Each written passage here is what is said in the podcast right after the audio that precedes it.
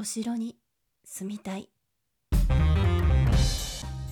はいこんばんは。リモラジです。のちこです。えー、前回ですね、えー、ちょっとリモラジリニューアルしたけれども誰からも感想がもらえないということをお話ししましたところですね。ありがたいことにあのお返事お返事といいますか感想をいただきましてあのリニューアル後良かったよというお声をいただきましたのでまたこれからもねあのリモラジ頑張っていきたいなと思っているところなんですけれども、えー、実はですねあの音質を少し良くしようと思っていろいろ考えてたんですけれどもちょっとあのいろいろ忙しくてですね全く何も手をつけられないまま今日普通に今まで通り撮ってる状態なんですけれども、えーと、今後ですねもう少し良くなるように頑張っていこうかなと思ってますのでぜひお付き合いいただければありがたいなと思っております。というわけでですね本日のテーマは世界一美しい夢のお城図鑑を読んでみたはい何のこっちゃっていう話だと思うんですけれども冒頭にもですねお城に住みたいという話をしたんですけれども実はですね先日あの中古本屋さんでですね、えーと「世界一美しい夢のお城図鑑」という本をあの別冊宝島のですね2010年の本なんですけれどもこれをゲットしまして実はですね私あのそんなに詳しくはないんですけれどもお城を見るのが好きであの毎週 TBS のあの世界遺産の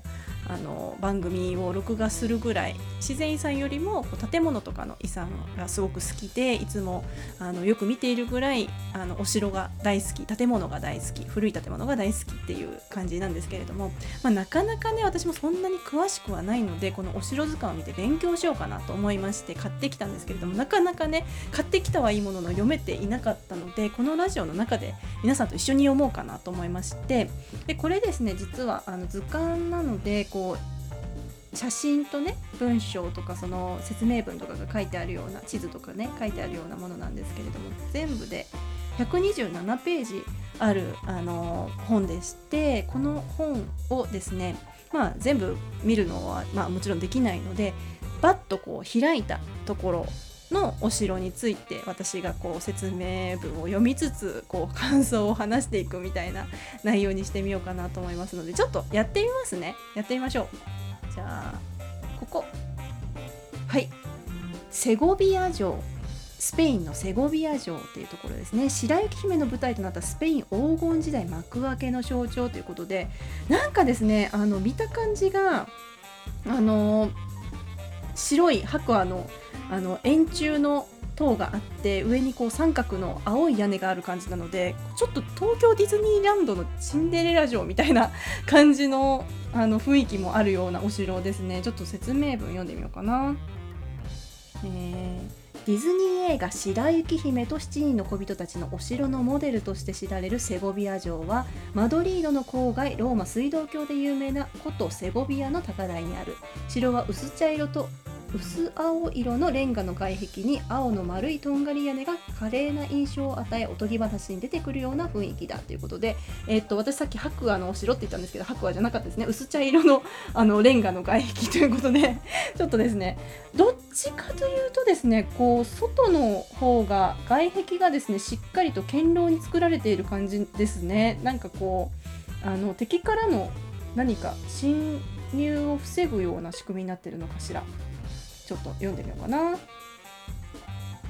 あやっぱりそうですね、あのー、白雪姫は可憐なお姫様だが現実の女王は世界制覇を目論んだ。遠くから眺めると城は巨大巨大な船の形にも見えるってこうやって書いてるのでやっぱり、あのー、敵を想定した作りになっているみたいですね。すごくですね。あのおとぎ話に本当に出てくるような可愛らしいお城。すごい可愛いいいな。なんかですねあの井戸かな？これ何なんだろう？C 城の一番奥に位置するテラス。船のへさきのような形状をしている。そうですね確かに。あの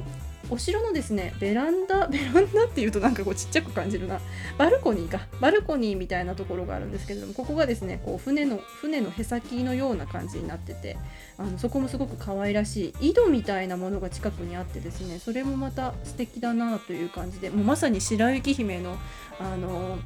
ねあの歌を歌いながらこう井戸に歌いかけて井戸から帰ってくる声と一緒にコーラスするみたいなシーンあると思うんですけどあそこのシーンみたいな井戸があるようなお城ですね。わ素敵。スペインですって。はいじゃあ次見てみよう。いきますよ。この辺かな。はい。やだ 大好き。私も行ったことあるところですここは。プラハ城ですね。チェコのプラハ城。もう本に素敵なお城なんですけれども、えーと、黄金の都を象徴する世界最大級の中世の城郭ってことでちょっと読んでいきますね。中世ボヘミア王国の首都として黄金の都と称えられたことプラハ。当時の建造物が多く残る世界遺産の旧市街のブルブルタバ川に架かるカレル橋を前景とし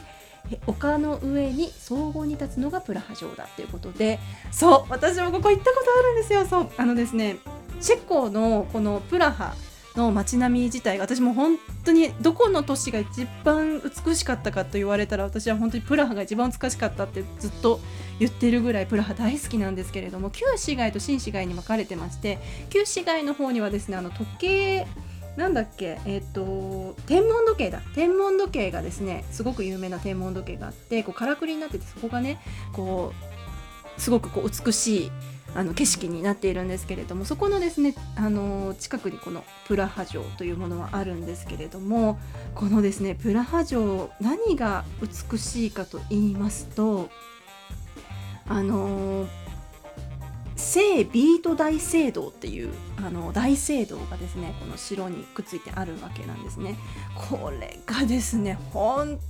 当に美しくてステンドグラスの美しさもそうなんですけれども高さがですねすごく高いんですね。えっと、奥行きが124メートル幅が60メートルあるっていうことなんですけれどもすごくですねこう縦長にこう広いような形の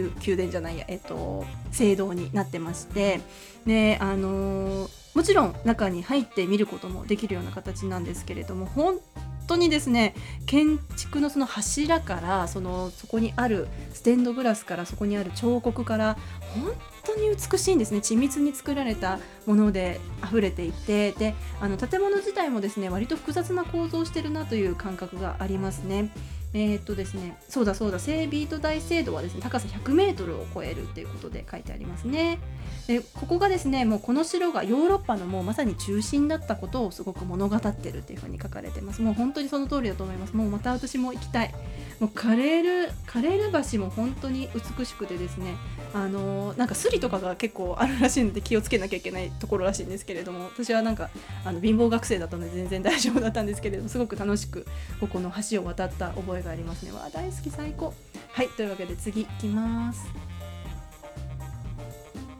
はい。あちょっと同じ白だった。はい。はいはいはい。イタリアのですねカステル・デル・モンテ。これはですね八角形のあの、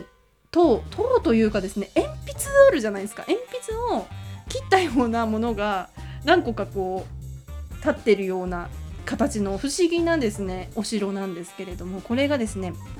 ちょっと説明文読みますね。イタリアなんですけれども、イタリア南部のアドリア海に近いプーリア地方、一面にオリーブやブドウ畑が広がる田園地帯の丘の上に忽然と不思議な姿の城が現れるカステル・デル・モンテだ。その姿から白い王冠とも呼ばれる完璧な正八角形をした城は直径18メートル、高さ24メートル、まるで宇宙人が建てたような、ん？面用な建物だ。この城は13世紀中央イタリア南部も支配した神聖ローマ皇帝フリードリヒ2世が建てた建てたもの。王はイスラム文化幾何学天文学建築学などに造詞が深く六角国法を操る天才。ニーチェはダ・ヴィンチのような人物と称えている。へえその王様が知識を集めて建てたお城ということなんですけれどもなんで八角形なんだろうねっていう話ですよね。私もこれちょっと知ってたんですけれどもこのお城すごい不思議な形をしていて真上から見た時に八角形にした雪の結晶のようにも見えるそうです。面白いですね。でこれ要塞なんですけれども実際にはなんか攻撃には不向きだったそうです。どういうこっちゃ、まあ、だけどねあの窓がすごく少なくってあの守りには適してたのかな？わかんないけど。なんか鷹狩りの時の休息所だったんじゃないかっていうふうにあの推測されているそうです。へえ面白いですね。城は牢獄や山賊の住処にもなって荒廃したっていうことでした。その後ですね、えっと、形状的価値から修復されて世界遺産に登録されたそうです。へえ面白い。はいじゃあ次行きましょうね。ここにしようかな？ここ。えー、っとですねイギリスのハーレフ城っていうところですね。エドワード1世が建てたウェールズ服従のシンボル。へえなんかちょっともう崩壊してますね。結構もうあの現存してるものはかなり崩壊してる状態で壁が一面だけあるような感じなのかな。ちょっと読んでいきますね。イギ イギリスってなっちゃったイギリス南西部のウェールズ近年妃を迎えたウィリアム王子が今日構えたアングルシー島を擁するグイネズ司法は美しい田舎町。だがこの地は13世紀ウェールズを攻略したイングランドのエドワード1世が独立を叫ぶ民衆を服従させるため次々と城塞を建てた地へえ現存する4つの城郭群が世界遺産に登録される。うーん。ここがですねこのハーレフ城が防衛の拠点だったそうです。えー、とですね四隅に高い塔を配した完全防備の四角形の設計になってる。なんかね城っていうよりは確かにねあのどっちかというと本当にその守備塔があるような感じなのであの本当防衛の拠点まさに防衛の拠点っていう感じなんだろうなっていう。もうすごく暗い今までこう紹介してきたこう華やかなお城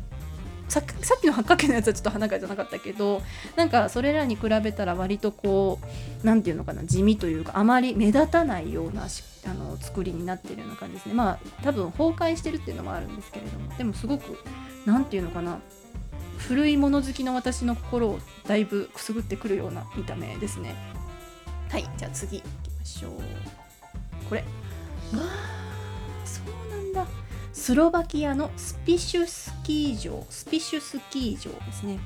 アニメ「天空の城ラピュタ」のモデルになった中央最大級の城塞だそうです。すごい。確かにねあのラピュタのお城みたいな感じがしますね。ちょっと読んでいきますね。